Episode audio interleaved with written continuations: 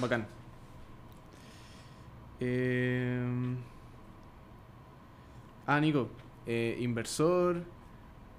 Eh, puta, así muchas cosas, weón, como... Sí, es peludo eso, weón. Eh, voy a decir, estoy con Nicolás Palacio, inversor y... Chao, el mago de las finanzas e inversiones, weón. El mago de las finanzas de inversiones. Ya, bacán. Y ahí veremos qué sale, weón. Ya, bacán, genial. Voy.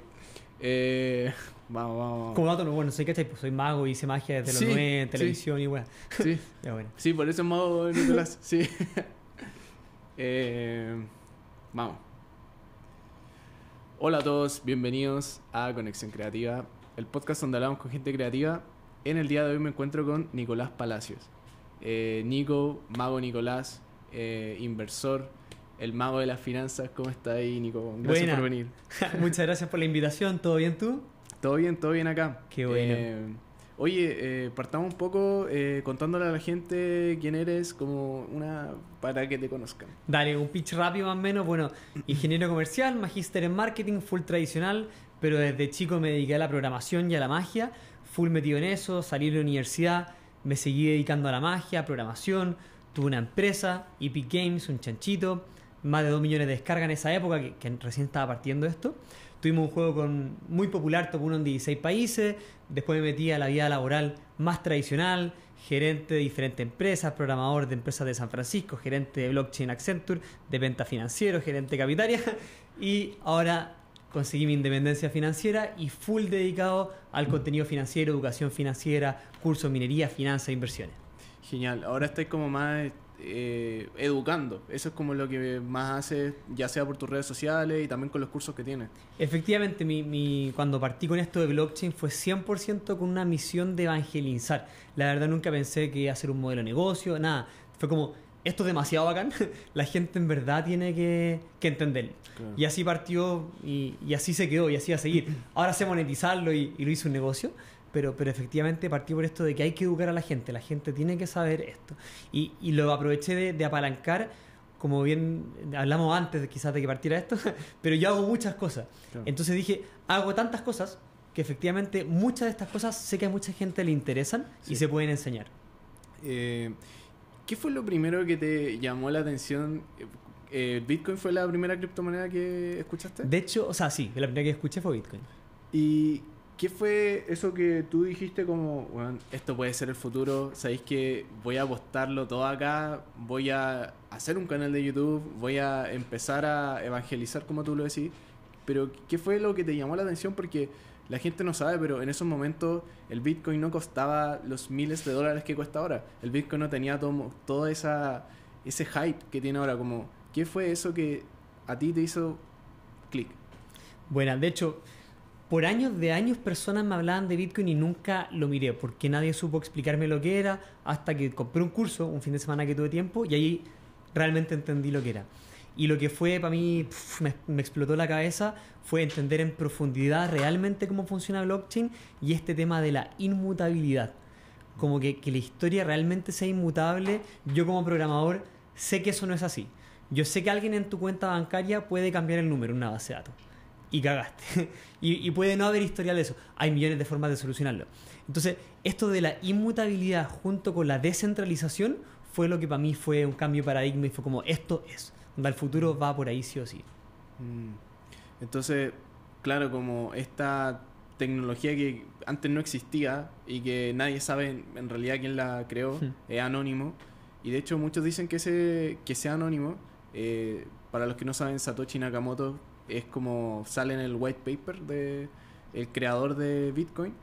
Y es un creador anónimo, o sea, nadie realmente sabe quién es. Desde Ethereum, que sí tiene su creador, Cardano, todo, todas tienen su creador, Bitcoin no, Menos Bitcoin, anónimo. tal cual. Sí, eh, y eso de hecho, igual no su que una persona o un grupo de personas. pueden ser un grupo de personas. Pero efectivamente es- eso lo potencia, o sea, eso Mm. hace que sea más potente, más power el mensaje que busca transmitir y lo que quiere conseguir.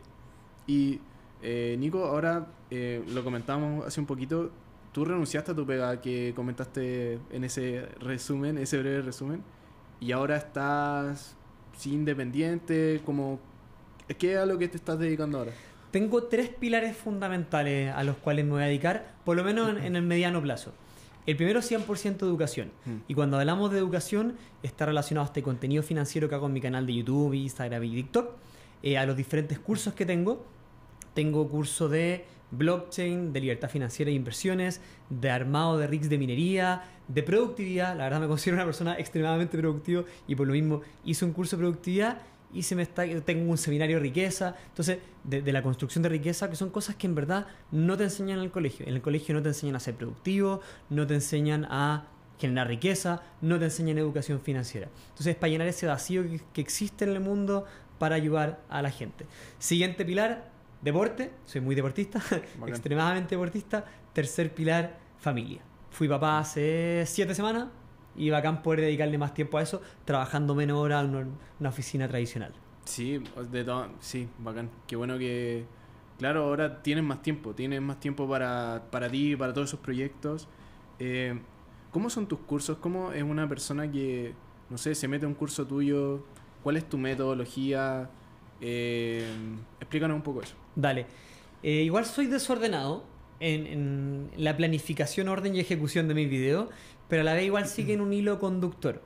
El proceso mío de creación de, de curso es primero tener la idea, yo le llamo background processing, pero tener la idea, anotar ya, esto va a ser una realidad, voy a hacer el curso YouTube, que por ejemplo otro curso que quiero hacer pronto, eh, y de a poco empiezo a anotar y hacer un Notion, un Notes, en un diferente cualquier lugar para anotar, y empiezo a ir anotando las temáticas o las ideas que voy teniendo, y lo dejo madurar por un tiempo. Después cuando un día me siento y digo ya, ahora realmente planifiquemos todas las ideas que he tenido y armemos una estructura. Mm. Armo la estructura y hago el curso.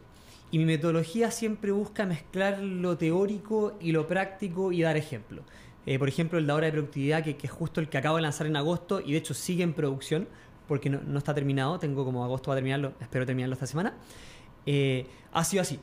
Mm. Al principio tiene teoría, después mucha práctica, mucho ejemplo y ya ha sido bacán porque ya he tenido feedback cuando la gente me dice, Juan, vi los primeros cinco minutos de tu curso y en verdad ya cambió mi vida. Onda, ya con este pequeño tip que me diste, ya tiene un impacto real en las personas. Y para mí eso es bacán, pues tener ese feedback. Yo siempre lo acompaño en una comunidad de Discord y por lo Ah, mismo me voy retroalimentando y voy después metiendo más contenido en función de lo que me pide la gente. O también lo que se me va ocurriendo, es como, oh, en verdad estoy haciendo esto y no lo emití en mi curso. Entonces grabo algo nuevo y lo voy agregando. Entonces son como cursos vivos que le llamo, no en vivo, eh, de que le voy agregando contenido a lo largo del tiempo.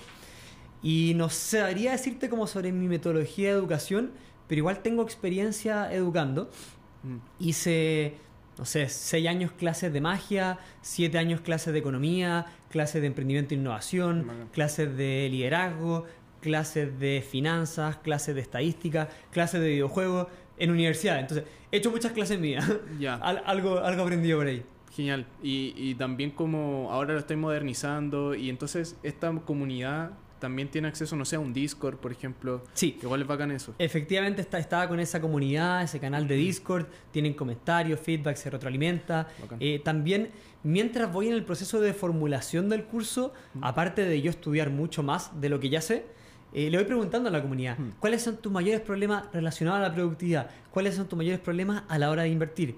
O, o cuando hice el de minería, ¿qué no sabes? ¿Qué problemas tienes? Y también yo pasé, porque el de minería fue diferente, dado que fue algo que, que aprendí y al tiro hice un curso. Entonces fu- fue mucho desde el proceso de, de alguien que no cacha nada a alguien que sabe armar rigs y armé más de 70 rigs en menos de un año. Entonces Mm. fue, fue súper bueno como esa vista también desde novato, que Te muchas cacho. veces me he dado cuenta que, que los cursos o, o la gente que enseña, enseña, imagínate que ya, de 0 a 10 es la escala que tú sabes de algo. Claro. Y la gente sabe 10 que hace el curso. Sí. Y a veces baja y dice, no, hay que hacerlo más fácil y enseñan 7. Yo siempre trato de enseñar en verdad entre 2 y 3. Porque en Mm. verdad trato de hacerlo a prueba de niño, a, a prueba de tonto, a prueba de lo que sea. Alguien que realmente no sepa nada, que pueda ver mis cursos y salir con algo práctico. Te cacho, te cacho. Y mencionabas la minería, que es un tema que quiero que lo hablemos porque siento que no se habla mucho. Pero eh, también quería eh, preguntarte, por la pregunta que dijiste recién, ¿cuáles crees que son esos, o qué te ha respondido tu comunidad? Eh, ¿Cuáles son esos, eh, ¿cómo- ¿cuál es la palabra? Como las cosas más difíciles que se enfrenta una persona que está a punto de invertir. Eh, los riesgos, como dónde fallan, qué es lo que tú has visto desde tu experiencia y desde que tú tenés tu comunidad, qué es lo que te dicen. Te diría que hay dos factores principales de, de los miedos más grandes o fricciones más grandes a la hora de invertir. La primera es de conocimiento, la segunda es de miedo. El miedo relacionado a estafa más que hacerlo mal e invertir en lo correcto. Y lo de conocimiento sí está relacionado en, en no sé cómo, no sé dónde, no sé en qué. Mm. Eh, como ya bacán, voy a invertir. Hoy ya conocí esta aplicación de moda, pero ¿en qué me meto? ¿Qué hago con esta Mm. plata? Y, y, y lo que- mayor error que suelen cometer, porque a veces que creen que superan esas barreras, pero en verdad conocimiento a todos nos falta y todos podemos aprender más. Claro. Lo que pasa es que muchas veces siguen la moda y, se meten de una ah, Tesla, Tesla, boom, boom, boom, 1200. Y cuando llega a 1400 máximo histórico, ahora es cuando me meto a Tesla. Bitcoin, lo mismo. Bitcoin sube, sube, sube. Ahora está a 60.000. Esto se da a la luna. ¡Pum! Compro 60.000. Baja a 18.000.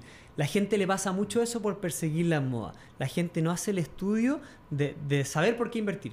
Como que lo más importante para, para realizar una inversión es saber por qué quieres invertir, cuándo vas a entrar y si es que, cuándo vas a salir. Ya. Si no sabes esas tres preguntas, en verdad está ahí haciendo una apuesta. Está ahí en el casino. Claro, como realmente tener un plan como de entrada Esa y es de la palabra. salida. Claro. El plan. Mm. Plano de estrategia. Si, si no invertís con un plano de estrategia, no lo, lo logras. Y lo mismo pasa, sobre todo este año que hemos tenido muchas bajas de mercado en criptomonedas o en acciones. La gente dice, oh, me, me metí a esto y solo ha bajado. No, no sabéis por qué te metiste. No tiene el estómago para aguantar caídas, como lo, hablamos en el otro podcast de, de Pera y Finanzas. Sí. O, o simplemente no, no estáis entendiendo que hay que hacer una inversión de largo plazo. Mm. Porque para corto plazo hay otro tipo de inversiones. Pero si estás invirtiendo en acciones para cuando te jubilí o si te querés jubilar aceleradamente, eh, invierte por lo menos por 5 de años. Si no, en verdad, ¿qué estás haciendo? Mm, cierto. Y ahora, claro, lo mencionáis, el mercado estaba bajando harto.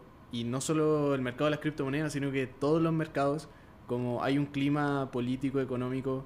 ¿Cómo ves eso como, según tu análisis que hay hecho? eh, ¿O no te importa tanto y tu análisis es más técnico? ¿O también es fundamental?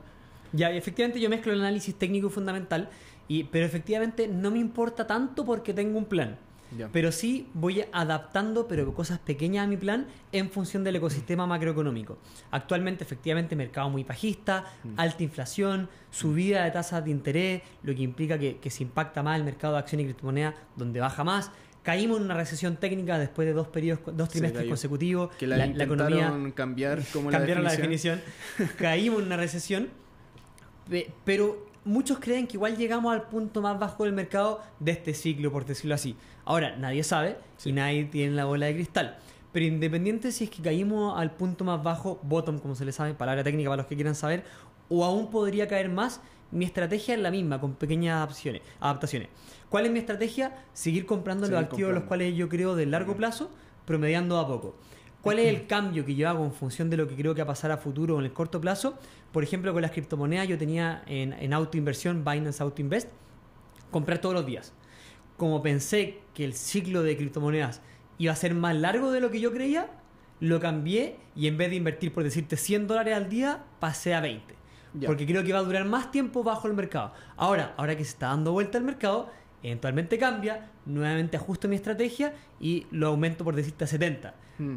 Pero el, el plan es el mismo, la estrategia es la misma, solo estoy cambiando un poco los montos. Exacto, Mm. son pequeñas adaptaciones, no un cambio radical, que es el mayor error de la gente. Ahora voy a vender todo. No. De hecho, voy a Mm. seguir comprando. Es que eso es lo que a mí me da más rabia de los errores de las personas. Cuando tú te querís comprar, no, ustedes no lo ven, pero hay una guitarra Claro. y baja la mitad de precio, no vaya a decir, puta, que lata está la mitad de precio. Bacán, está a mitad de precio. Quizás me compro dos y la tengo, me gusta tanto que la voy a tener por más años, ¿cachai? Entonces, eh, si baja de precio algo en lo que crees de largo plazo, double down, invierte más. Ahora, ¿por qué la gente no lo hace? Porque realmente no sabe por qué está invirtiendo. Mm. La mayoría está en este piloto automático, en este asiento de copiloto y se deja llevar por lo que dicen otros. Mm. Y ese es el problema. Se dejan llevar por lo que dicen el otro o, peor aún, otros. No son consistentes. Ah, ya, ahora le voy a hacer caso a Nicolás Palacio, ahora le voy a hacer caso a Ackerman, ahora le voy a hacer caso a... Y van cambiando y no siguen ninguna estrategia. Y, y cuando lo mencionáis, se me viene a la mente como... Porque siento que muchas cosas la gente la puede aprender en cursos, las puede aprender en libros, pero siento que lo que es más difícil de aprender es como la psicología. Y como realmente porque tú decías, claro, eh, es ideal ahora comprar porque los precios están baratos, pero en las acciones, por ejemplo, cuando ves que el mercado está, no sé, menos 20, menos 30, 40, lo que sea. Hemos tenido hasta menos 80 y 90. Menos 80, menos 90. en acciones, es- no estoy hablando de cripto. en acciones, imagínate, es súper difícil comprar cuando quizá una acción está a menos 80, menos 90 psicológicamente. ¿Cómo tú batallas la, la psicología? Porque me imagino que te pasa inclusive a ti. Eh, ¿Cómo tú te mantienes fiel a... Sí, ya, psicológicamente... Bueno, tengo que... ti- ¿Tienes algún método que... De ocupas? partida tocaste un tremendo punto. Mm. De hecho, yo tengo un curso que es el de libertad financiera que está focalizado en conseguir tu libertad financiera, alto foco en inversiones, pero hay toda una sección que le llamo Rock Solid Mindset, por lo que acabáis de decir. O sea, en verdad, en verdad es lo más importante porque puedes tener un muy buen plan, Sí. pero si no tienes la mentalidad o la disciplina para seguirlo, se va al carajo. Lo segundo relacionado a esto, efectivamente yo siempre me considero una persona muy disciplinada y bueno para hábitos. Y por lo mismo, de hecho, en el, en el curso que saqué de productividad, puta, no quiero vender curso acá, no quiero ser un buen vendedor, pero justo en el curso que saqué de productividad, lo que más toco es el hábito. Ahora, si no quieren comprar mi curso, libro Atomic Habits. Espectacular. El mejor libro hábito que existe en el mundo, weón, puta, la raja. Así que no tienen por qué comprar mi curso, vayan a ese libro. Eh, pero lo segundo, lo tercero relacionado a esta temática es que yo aprendí mucho de los caballeros del zodiaco. No me equivoco dos veces. Ya la- como los caballeros del se acuerdan que no le podían hacer una técnica dos veces porque los buenos aprendían. A mí me pasa lo mismo. Yo ya las cagué con las criptomonedas y ya las cagué con las acciones. Nunca más me va a pasar. Mm. Eh, formé mi mentalidad en función de eso, trato de no tropezarme con una piedra dos veces y nunca más voy a cometer ese error, por ejemplo, con las criptomonedas, de vender en un mercado bajista, de oh, lleva dos, tres años planito, esto murió. No. Yo ya hice mi pega, confío en mí mismo, confío en mi análisis, voy a seguir mi estrategia, pase lo que pase, hasta la muerte. Y tengo un ejemplo de hasta la muerte, lo que pasó con Terra Luna, perdí mi luna, se fueron al carajo, perdí 70 mil dólares, no menor. No, Pero, no. man, me hundí con el Titanic, parte de la estrategia. Mm. De 20 Titanics, hay 3 que van a llegar a la luna, Bueno, sí. 17 se pueden, o 100 se pueden morir. Filo, mi estrategia va a funcionar según lo que yo he estudiado matemáticamente. Mm, Entiendo como quizá inclusive, y, y esa es la mentalidad de varios eh, venture capitalists, como De hecho. de los capitalistas de riesgo que dicen, bueno, tengo tres, y con tres victorias me, de las 10 y 7 pueden morir, pero las tres me hacen todo mi... Tal cual. eh, Eh, eh, es así y es la matemática, o sea, los números dan.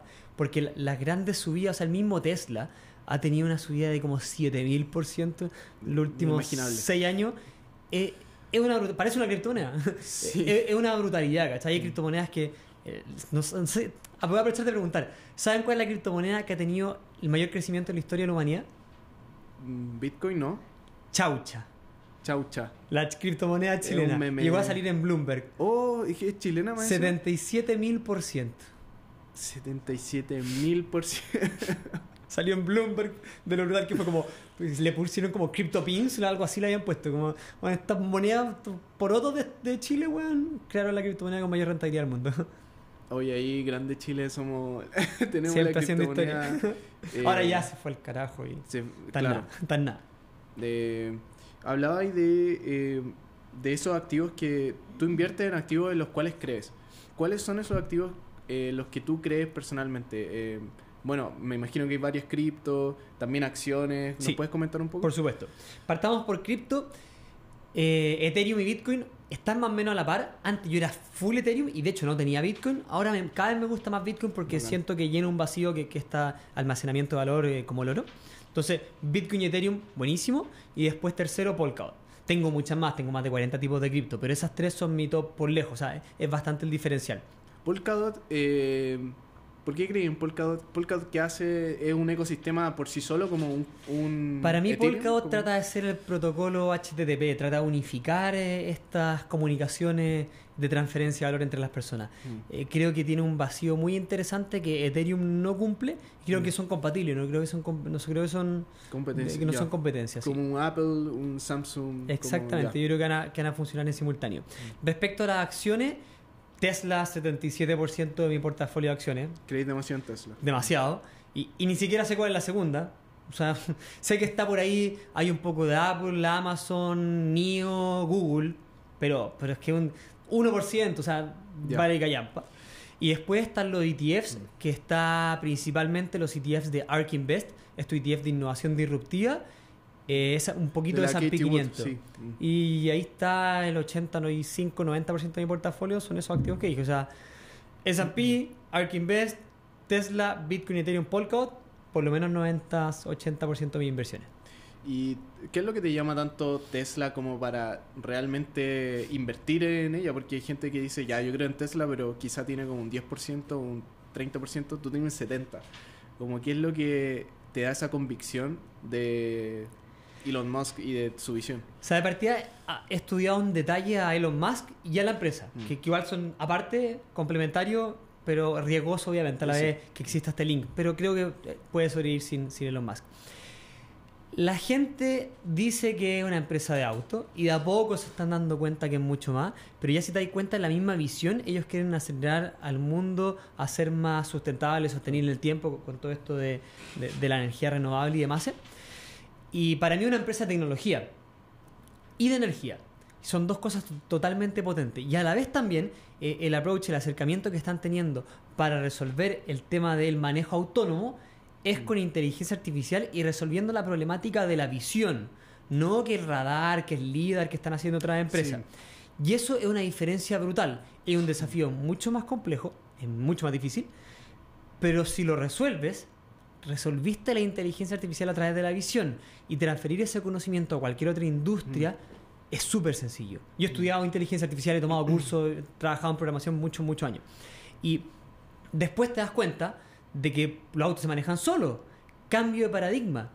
Bueno, baja el costo, creo que es de 4 dólares actualmente a 0,24 dólares por milla al hacer este cambio de paradigma. O sea, es la nueva revolución industrial. A la vez también puedes tener una flota del famoso robotaxi, que el auto se manejen solo y hagan Uber solo. Entonces tú dejas tu auto, lo estacionáis y gana plata mientras, Claro, mientras sí, escuchado. O ellos mismos lo pueden hacer. Quizás, quizás chao, dejemos de vender autos. Que nuestros autos trabajen para nosotros y, y que la gente lo use.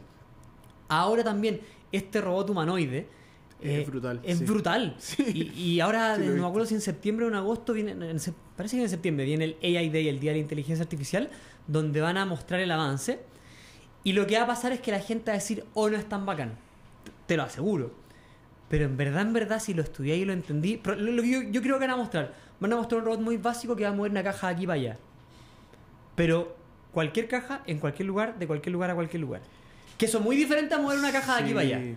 sí. Y es una nueva revolución industrial de la producción de la mano de obra. Mm. Chao, un montón de empleo, buena onda, tienen que adaptarse y aprender nuevas cosas.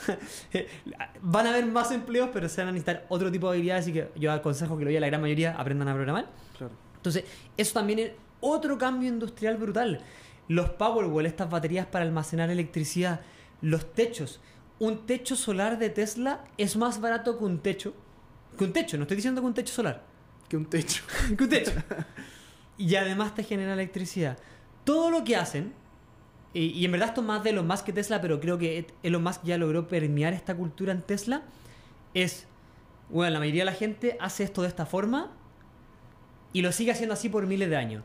Cuestionémonos todo y hagámoslo bien. Mm. Prueba de eso, SpaceX. Cohete reusable, weón. Llevamos. Sí, eh, no, no- no acuerdo qué año fuimos a la luna. Creo que el 60 o el 80, te juro que no sé. filo. 68. 68, bueno, fue el 69. 60 entonces.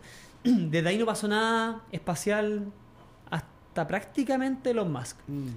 Y teníamos estos cohetes de millones de millones de dólares y que perdió en el espacio. Bueno, ahora vamos y volvemos en un ratito. Esa weá es brutal, es un cambio de paradigma nuevamente. Entonces, el cuestionarse todo, cómo hacer las cosas, te permite hacer cosas nuevas mucho más power. Entonces, para mí Tesla eh, es lo que era Apple hace un, hace un par de años y mucho más. O sea, yo estoy convencido de que va a ser la empresa más valiosa del mundo, por lejos. Wow. Qué Esa es mi tesis. eh, ¿Puedo estar equivocado? Sí. ¿Puedo estar equivocado? Pero claro, me imagino que, bueno, hiciste tu investigación y, y también, no sé si viste, hace poco eh, sacaron unas fotos de Elon Musk, que weón, salía, estaba como en un yate, no sé dónde, y weón, estaba blanquísimo. Y un comediante hacía un análisis y decía, esa es la persona que yo quiero que dirija la empresa que yo estoy invirtiendo. Invirtiendo. Porque se nota que no se toma vacaciones. Uno ve a Jeff Bezos y el weón está como con Chan, como... Sí, pero pues, y, Elon con- Musk- y con las modelos. Sí, pero Elon Musk parece como weón, se toma vacaciones una vez al año y, y siquiera y, y claro, como que realmente Qué, es qué buen una persona muy dedicada. tocaste. Porque, de hecho, el mismo Elon Musk lo dice. Y a mí me gusta mucho lo que dice porque también me ha pasado en mi vida. Eh, A Elon Musk le dicen mucho que tuvo suerte. Mm. Y el weón dice, weón, 16 horas trabajando todos los días de mi puta vida, no es suerte. No es suerte. Un que se ha sacado la chucha trabajando, la chucha estudiando, construyendo cosas. Aparte, alguien que, que tú dices, ah, el típico gallo bueno para el negocio, tiene buen desplante y todo. Tu compadre que tiene Asperger, ¿cachai? Mm. compadre que le cuesta las relaciones sociales y aún Mm. así logra conseguir negocio. pa, Bueno, los negocios más millonarios del mundo y más impresionantes, ¿cachai? Entonces, en verdad no es suerte. Sí, en tu camino puede haber suerte, pero yo encuentro que la suerte también la llamáis. Porque dónde te metís, por lo que hacís, por Sí. con quiénes te rodeáis, o sea, la vaya a buscar, ¿cachai? No es, no es Mm. que está ahí esperando que ah, un golpe de suerte. Entonces, en verdad, yo respeto mucho a Elon Musk, por- Elon Musk porque no para de trabajar. Mm. Compadre, se da un nivel psycho. También lo podéis ver por la cantidad de separaciones que ha tenido con sus señoras, porque claramente debe ser un buen invivible. Invivible. debe Claro. ser así. De, claro, eh, sí, eh, y el tema de la suerte. Hace poco estaba escuchando un podcast y eh, este tipo hablaba que, bueno, la suerte no existe, más que nada es como, es matemática, es probabilidades, pero se han hecho estudios donde las personas que piensan que tienen suerte, como si tú vives como con, eh, viendo el vaso medio lleno, Mm. te va a ir mejor. Y de hecho, como técnicamente como que puedes crear suerte, como este estudio básicamente dice que la gente que pensaba que tenía suerte le iba mejor. De hecho, es una realidad, también he estudiado el tema y hay un estudio muy bueno que hicieron, no, un estudio, un experimento, de que a, a personas le decían, tienes que caminar de acá hasta acá, que hay un pub, y sentarte. Y quedarte en este pub 30 minutos y volver. En el camino había una moneda tirada. Las personas que encontraban la moneda tirada, y ojo, todos tenían la moneda tirada en el camino. Las personas que encontraban la moneda tirada, después cuando des- describían su experiencia, a diferencia de las que no, comentaban de que conocieron a alguien bacán en el pub y salió una oportunidad. Bueno, es- todos tuvieron el mismo ecosistema, el mismo ambiente, y es exactamente lo que tú estás Mm. diciendo. El buen que está abierto a las oportunidades, ve las monedas, ve las conversa con la gente y se da cuenta de las cosas que pueden pasar, tiene suerte. Que no existe. Totalmente de acuerdo con lo que dijiste. Mm. Eh, Nico, mencionando un poco eh, este punto que me decís del deporte, porque siento que igual es importante, igual tiene que ver con el mindset, como Uf. con eh, cómo te ha ayudado incorporar el deporte en tu vida. Buena. Eh, de hecho, me acuerdo mucho, una vez tuve una reunión con un gerente de un factory muy grande y, y le conté un poco mi vida y, le gustó mucho las cosas que hacía y me dijo una frase que yo ahora repito siempre. Eh, mente sana, cuerpo sana. Mente y algo sana, que me he dedicado gran parte de mi vida, en deportes eso sí le metí más power desde los 27, tengo 36 ahora, y, pero estudiando, la verdad, he estudiado muchas cosas toda mi vida y cambió mi vida, pero por lejos. De partida, eh, tengo mejor humor. Igual antes era medio mal genio y, y el deporte me ha ayudado a cambiar infinito. Tengo más energía y está demostrado, pero por todos los estudios que queráis estudiar, de que tengo un mejor estado de salud, de que mm, por lo mismo a la gente que hace más deporte le va mejor, tiene más energía, puta, está más despierta. Bueno, todo tu cuerpo funciona mejor Con si es que hace más deporte. Si es que hacéis deporte en la mañana, después vaya a la pega, y a muchos le ha pasado, gente que no hace deporte y hace deporte en la mañana, como, bueno, estoy a tope, pa, pa, pa, y me sale toda la raja y estoy concentrado. O sea, no puedes ser mejor en tu vida. Mm. Entonces, yo, de hecho, ayer justo se le hice una, hice una story mientras estaba corriendo. Y la, grabé literalmente corriendo. Le decía, oh, weón, le puedo decir la mejor inversión del mundo. Les tengo una papita increíble. Anda a hacer deporte, weón, deja de ver Instagram. Bueno, sal a hacer deporte. Va a cambiar tu vida. Qué genial. Y también verlo como una inversión. O sea, hay gente que si quería una inversión, que ver los retornos y que sea 100% segura y 100% garantizada, hay muchas acciones. Pero puta, el deporte o también alimentarse bien. Y- Invertir en ti en todo sentido. sí, como tú decías, alimentarte, deporte, estudiar, que yo sé que todos son súper estudiosos, weón, que podcast, que libros, que estudiar, invertir en ti mismo. Invertir en ti mismo, de hecho, el mismo Warren Buffett dice, o sea, la primera inversión es en ti mismo. Mm, De, to- de todas maneras. Eh, Wa- Warren Buffett, de hecho, decía como algo súper interesante acerca de. eh, le hablaba en el documental que, sa- que sacó, le hablaba a un grupo de niños de, no sé, octavo básico allá en Estados Unidos. Y les decía: Imagínense, eh, ustedes ahora me pueden pedir un auto, cualquiera que sea ese auto, y yo se los doy. Un Mercedes-Benz, un BM. Yo, yo les voy a dar este auto. Ok, perfecto. Pero hay una trampa. ¿Y cuál es la trampa? Que ese es el único auto que yo les voy a dar en... que solo van a poder tener en toda su vida. Ya, ahora eso mismo, esos son ustedes. Ese es su cerebro. El cuerpo que tenemos es el cuerpo que nos va a acompañar toda nuestra vida. Toda la vida. Que elegir bien y cuidarlo. Y tenemos que cuidarlo perfectamente. Y decía, ¿cómo van a cuidar ese auto si es que ustedes saben que es el único auto que van a poder conducir? Lo vaya a cuidar de una forma impecable, lo vaya a mantener. Limpiáis todos los días. Lo limpiáis. Mantenciones. Y a veces no hacemos eso con nosotros mismos, no, no hacemos esas mantenciones, no hacemos esas limpiezas, son, son fundamentales. ¿Tú, Nico, tenías algunas rutinas o hábitos que te acompañen, como hablábamos un poco de los eh, hábitos atómicos? ¿Qué hábitos o rutinas hay incorporado, aparte del deporte, que te han ayudado? a- Sí, eh, para mí el deporte es clave, pero lo, lo siguiente es ser muy respetuoso con el horario de trabajo, las desconcentraciones. Por ejemplo, ahora que, que desde esta semana estoy literalmente independiente, Bacán, me he despertado a la misma hora todos los días. bacán. Típica persona también en pandemia.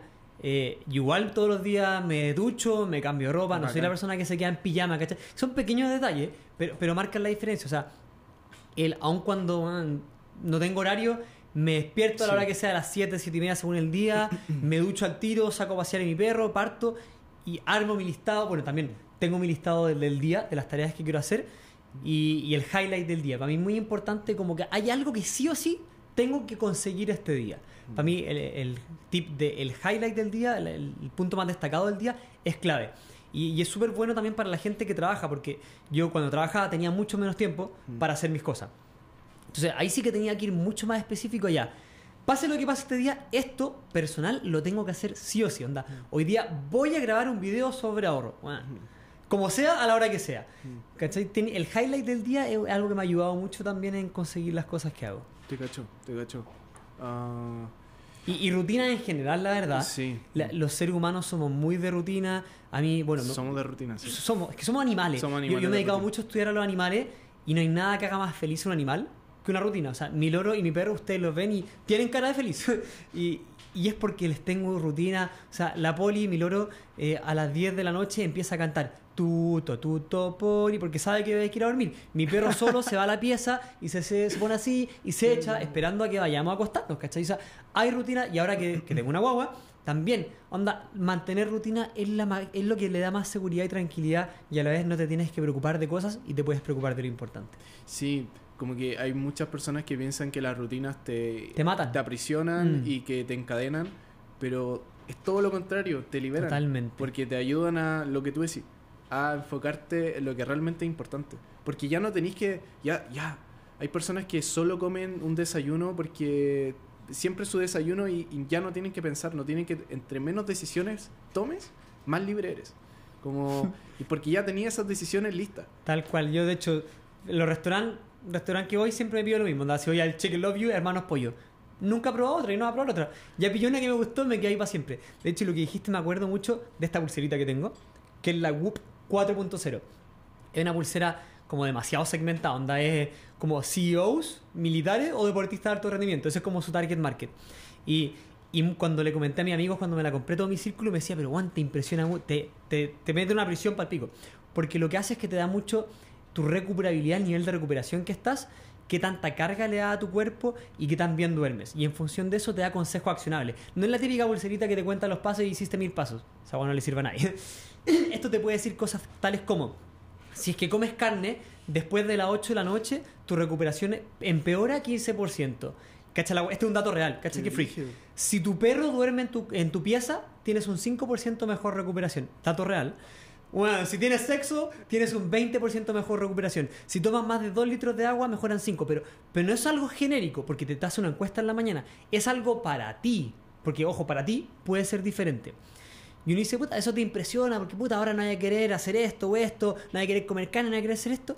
Bueno, lo mismo que tú dijiste. Me libera. Ahora puedo controlar mi nivel de recuperación al día siguiente para tener un máximo performance. Y cuando hablamos de performance, no es solo deportivo, es mental e intelectual también. Sí. Entonces, si mañana tengo algo importante, sea lo que sea, hay una serie de acciones que puedo seguir gracias a conocerme bien. Mm. Qué, qué brigio. Qué- bacán esa, esa Es bacán. pulsera.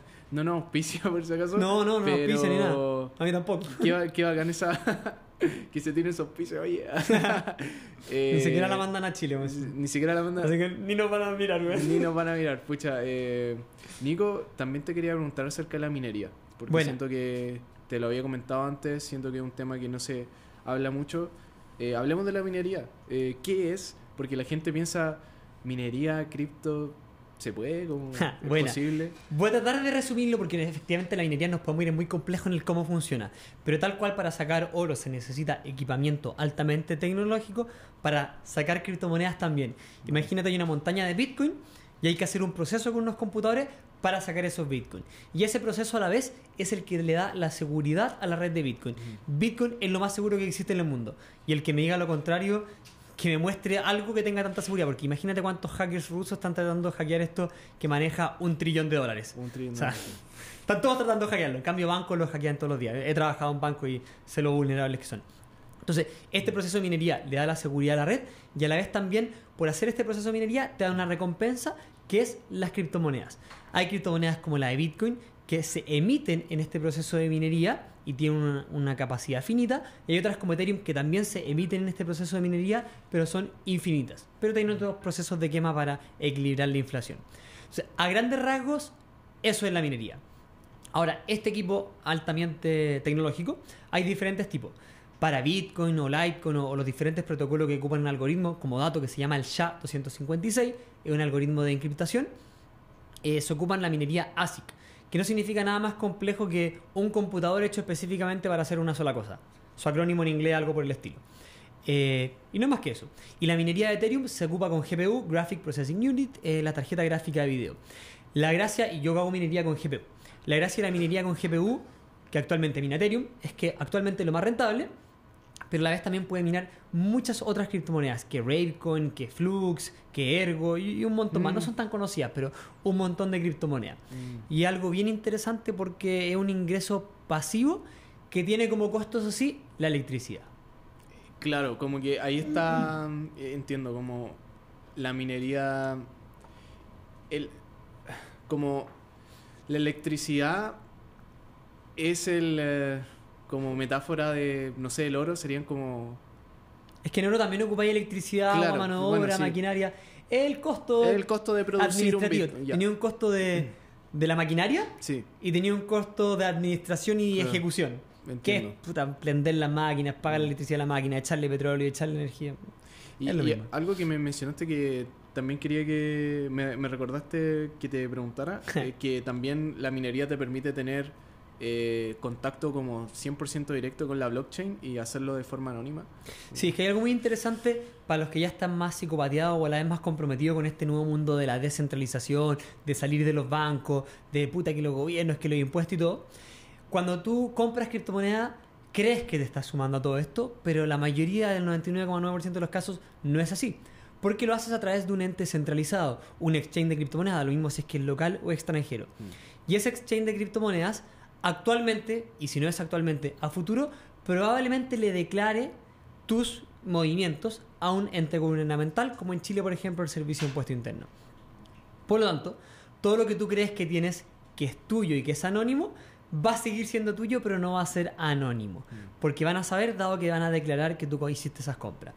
Cuando tú ocupas la minería, Mm. literalmente estás generando esas criptomonedas, nunca estás pasando por un exchange de criptomonedas y la puedes pasar directo a tu billetera. Que si compras en un exchange, también lo puedes pasar a tu billetera privada que nadie conoce. Pero ya desde que pasaste plata de un exchange a tu billetera privada, tu billetera privada quedó manchada. Mm. Porque van a asumir, obvio que es tuyo. Este compadre todos los meses pasa Ethereum a esta wallet. Es de él. Es de él. En cambio, a esta que le llega plata desde tu proceso de minería, Mm. es 100% anónima. Es seudónima, pero es 100% anónima por decirlo así. Hay otra forma de hacerlo anónimo, hay unos protocolos por los cuales tenéis que pasar, pero ya son más complejos, muy técnicos. Mm. Ahora que los precios bajaron, sigues minando. Sí. Eh, ¿Eso no te afecta? ¿Eso sigue...? Actualmente, por lo que saqué la cuenta de mi costo de electricidad. Ethereum, Ethereum. tendría que bajar hasta 600 dólares para que tenga que apagar el RIP. Para que no sea profit. Para. Exactamente. Mm. Y lo bajó como a 900, como a 1000. Ahora, y tengo un amigo que, que está full metido en esto de la descentralización y, y salir del mapa, que dice, a mí me da lo mismo, y él quiere minar Bitcoin, me da lo mismo no hacer profit. Estoy haciendo este Bitcoin que nadie sabe que tengo. Este, este como dinero anónimo también tiene un valor, y él le asigna un valor que aun cuando no le salga rentable, sí tiene valor para él, porque ya tiene un dinero Que, Que nadie nadie, sabe, que... como los paraísos fiscales tienen valor por algo, esto es lo mismo. Es, eso básicamente es lo mismo. Eh, interesante, interesante que se pueda como... Y hay personas que realmente se quieren salir del sistema eh, actual porque dicen como, pucha, eh, como que no le, no le encanta mucho el sistema actual. hay Exactamente, o sea, personas hay mucho, hay mucho enojo, hay mucha mafia, es muy turbio, muchos grandes poderes que manejan todo y hay muchas personas que, que no están de acuerdo con eso y quieren salirse, o sea, sienten que no es un sistema del cual se sienten parte y, y está este nuevo sistema generado por las personas. Hay algo increíble con el Bitcoin que, que- o las diferentes criptomonedas, pero el Bitcoin en particular, que es como el primer activo de la humanidad creado por las personas que nadie te puede quitar, personas. ¿cachai? 100% digital que nadie te puede quitar, entonces eh, es algo increíble. Mm. Y hace poco hablé con una persona que realmente no cree en el Bitcoin. Eh, él también invierte, pero no cree en criptomonedas. Y lo que me decía era como, me hablaba de las commodities. Y me hablaba como, mira, el Bitcoin eh, solo tiene valor porque una persona, porque ya, yo lo pongo en un, no sé, lo vendo, pero solo me lo va a comprar una persona que esté dispuesta a comprarme ese precio o más, o es especulativo. Básicamente ese era su punto. ¿Tú qué pensáis de eso? O sea, bueno, eso de partida igual pasa con varios commodities y hay gente también que habla de, de que es como solo tiene valor porque la gente cree que tiene valor literalmente así el dinero. el Sí, dólar. Sí. El dólar. Básicamente el dólar no tiene absolutamente ningún respaldo, Claro. perdió su patrón oro hace, hace mucho, muchos años. Pero aun cuando efectivamente si alguien compra Bitcoin, alguien lo está vendiendo, es porque esa persona que está comprando cree que va a valer más Mm. que lo que vale actualmente, si no, ¿para qué lo compraría? Pero eso ¿Dónde está ese Es valor? hasta ahora. sí.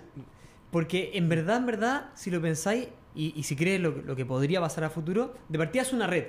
Mm. Y una red tiene valor al cuadrado en función de la cantidad de nodos. En español, un teléfono, si tú eres la única persona con un teléfono celular, no sirve nada. Si tú y yo tenemos celular, es bacán. Porque n elevado, 2 elevado a 2, Sí. 2, tiene valor de 2. Pero si los tres tenemos celular, ahora puedo hacer más llamadas porque te puedo llamar a ti y te puedo llamar a ti. Y así se va multiplicando potencia, potencialmente. Entonces es brutal. Bitcoin es lo mismo, en sentido de medio de pago. Este medio de pago de las personas por las personas que permite transferir valor directamente entre las personas. Cuando hace una transferencia bancaria, lo hace a través de un intermediario. No es como los torrents que efectivamente entre las personas lo hacemos. En Bitcoin, literalmente entre las personas. Entonces, este valor de red, este valor de almacenamiento de valor, como el oro, también otra forma de compararlo del oro. El oro tiene valor porque es escaso, es mucho más que su valor intrínseco. Eh, pero no es tan escaso como creen. O sea, hace poco salió la noticia Hace que pillaron no sé cuánto oro. Y yo siempre, y lo hice, lo dije en un video hace, un video hace como cuatro años, y todos me dijeron que estaba loco, y cada vez se habla más de eso. Espérense a que llegue la minería de oro espacial. Hay asteroides que tienen más oro que todo este planeta completo. Y ahí weón, va a llegar este. Jeff Va a llegar el- Bezos, la weá con una cantidad de oro brutal. Y al tiro el oro se valorizó porque hay más. Su sus monedas de oro como aumentaron. Su... Exactamente, su market cap, su capi- capitalización bursátil. Cambio, Bitcoin es finito. Entonces, si es que a futuro realmente se ocupa Bitcoin para transferirse valor entre las personas, eh, tú vas a querer tener Bitcoin y no vas a comprar Bitcoin para venderlo más caro. Y está relacionado, ¿te acuerdas que yo dije al principio tres cosas que tenías que saber a la hora de invertir? ¿Cuándo te vas a salir? Sí. Mucha gente me pregunta, ¿cuál es tu estrategia de salida con las criptomonedas? Y le digo, no existe. Pero no es porque no exista, es porque no voy a salir, la voy a usar. Para mí, mi estrategia de salida Ya, es el uso. El uso de Bitcoin para pagar, el uso de Ethereum para pagar por poder computacional. Bacán, bacán, bacán. ¿Cachai? Esa es mi estrategia de salida. Yo no soy el que se quiera hacer la pasada con las cripto. Tú quieres usarla eventualmente.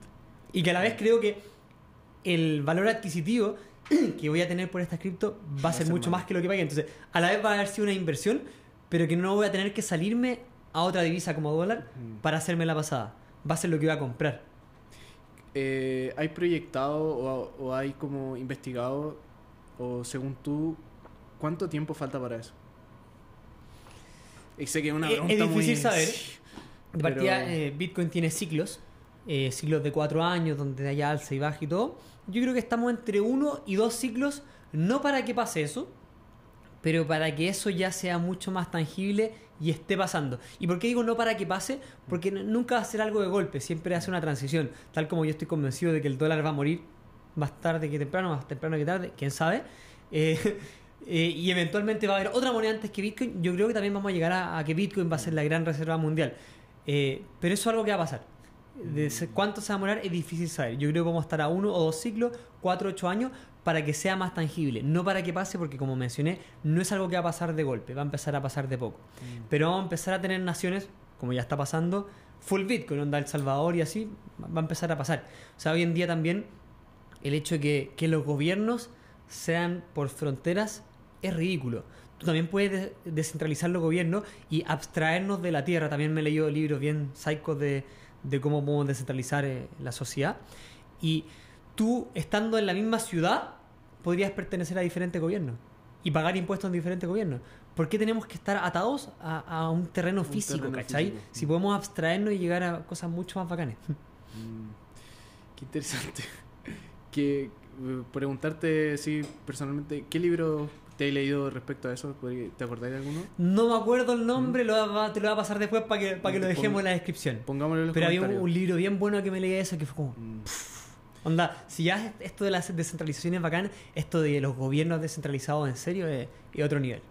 Pucha, hay un libro que no me lo he leído, salió hace poco, de Ray Dalio, donde De, uf, espectacular. No me leí el libro, pero ¿viste el video?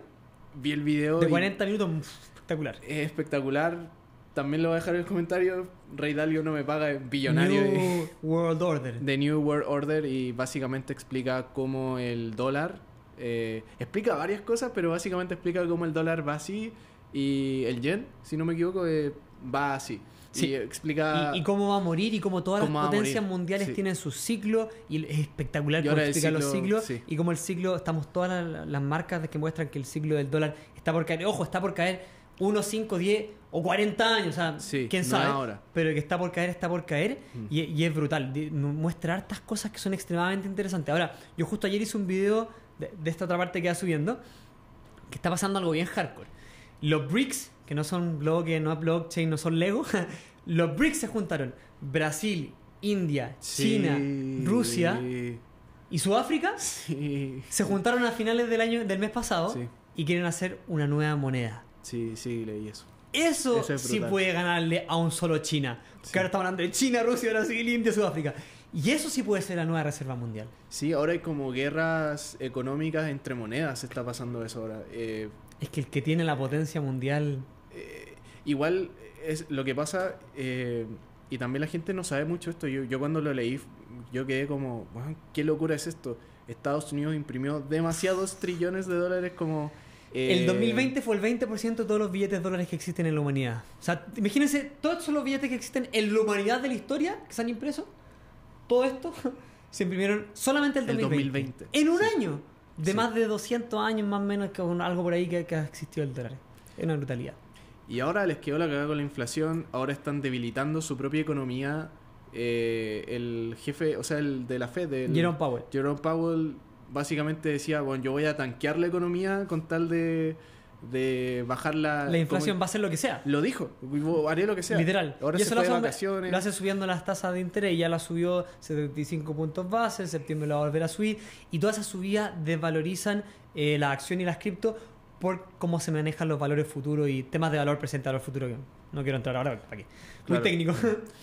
Pero, y claro, y el main goal, como la, eh, lo principal es eh, tener eh, la inflación controlada, que se les fue de las manos, o sea, imprimieron cuántos Una brutalidad. dólares. Y de hecho, tanto así que eh, a él le han dicho, oye, pero hacer esto acelera y potencia más la recesión. Dijo, prefiero controlar la inflación que la recesión. Entonces, efectivamente, se puede venir una recesión muy fea o le pueden dar espacio a que otra economía muy power, como China o como los BRICS, se potencie y siga creciendo. Ahora, curiosamente, esto solo como dato para aprovechar de, de educar, con esto el dólar se hace más fuerte Mm.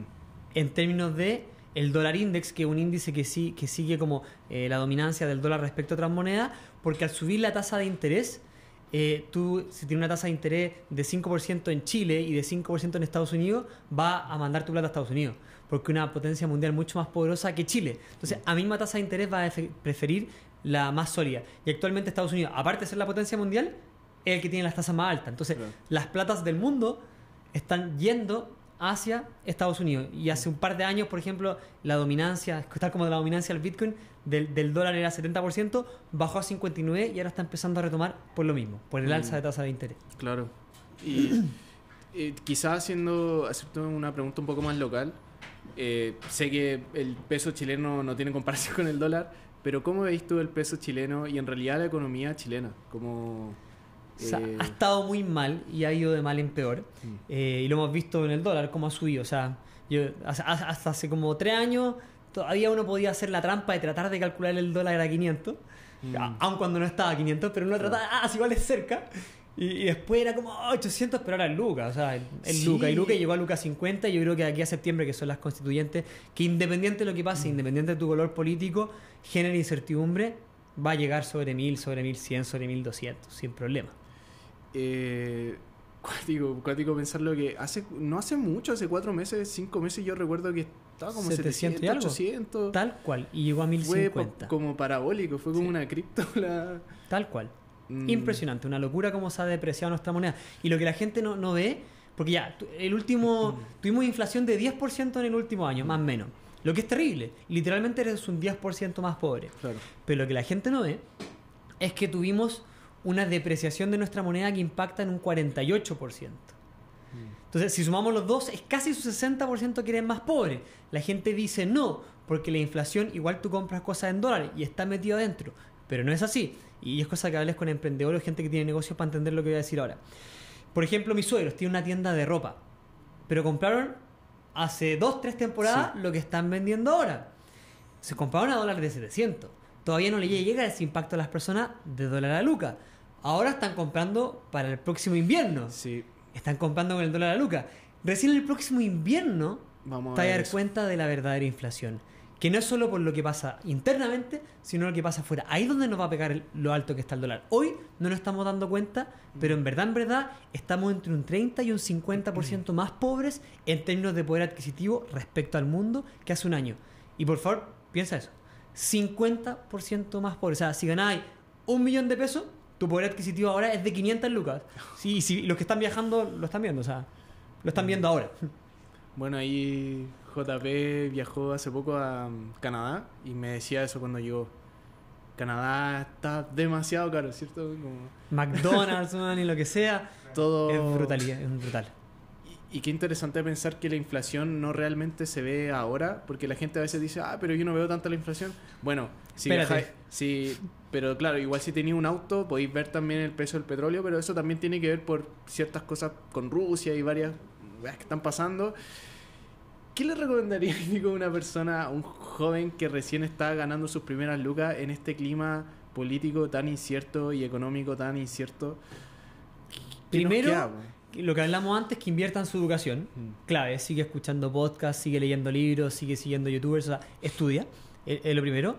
Lo segundo, eh, invierte. Y hay dos formas principales.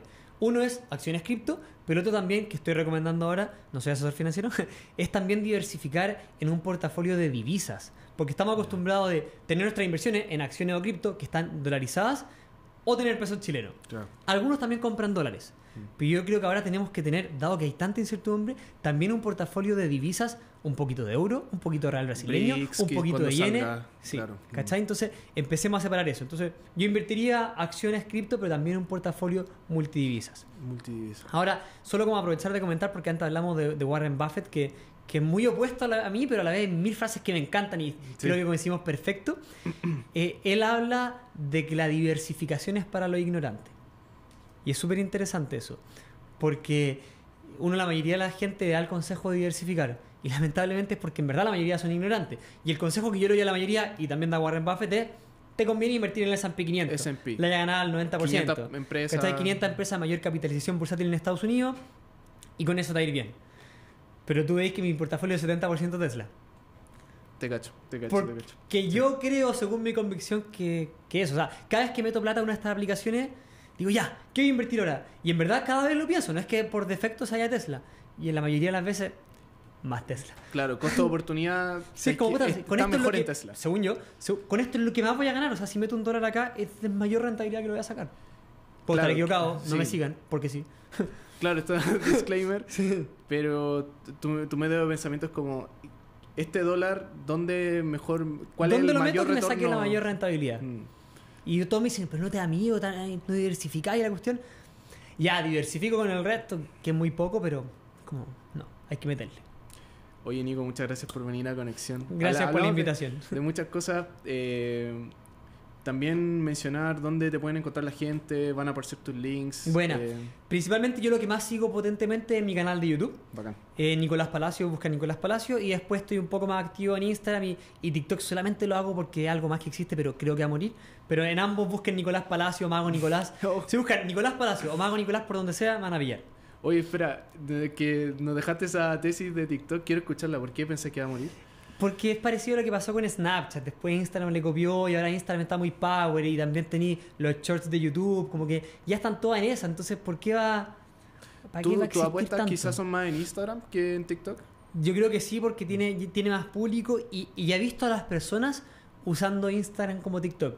Ya. Y ahora Instagram está potenciando mucho más los reels y el algoritmo está potenciando mucho más el contenido de personas desconocidas que conocía. Entonces, básicamente se está convirtiendo en. TikTok.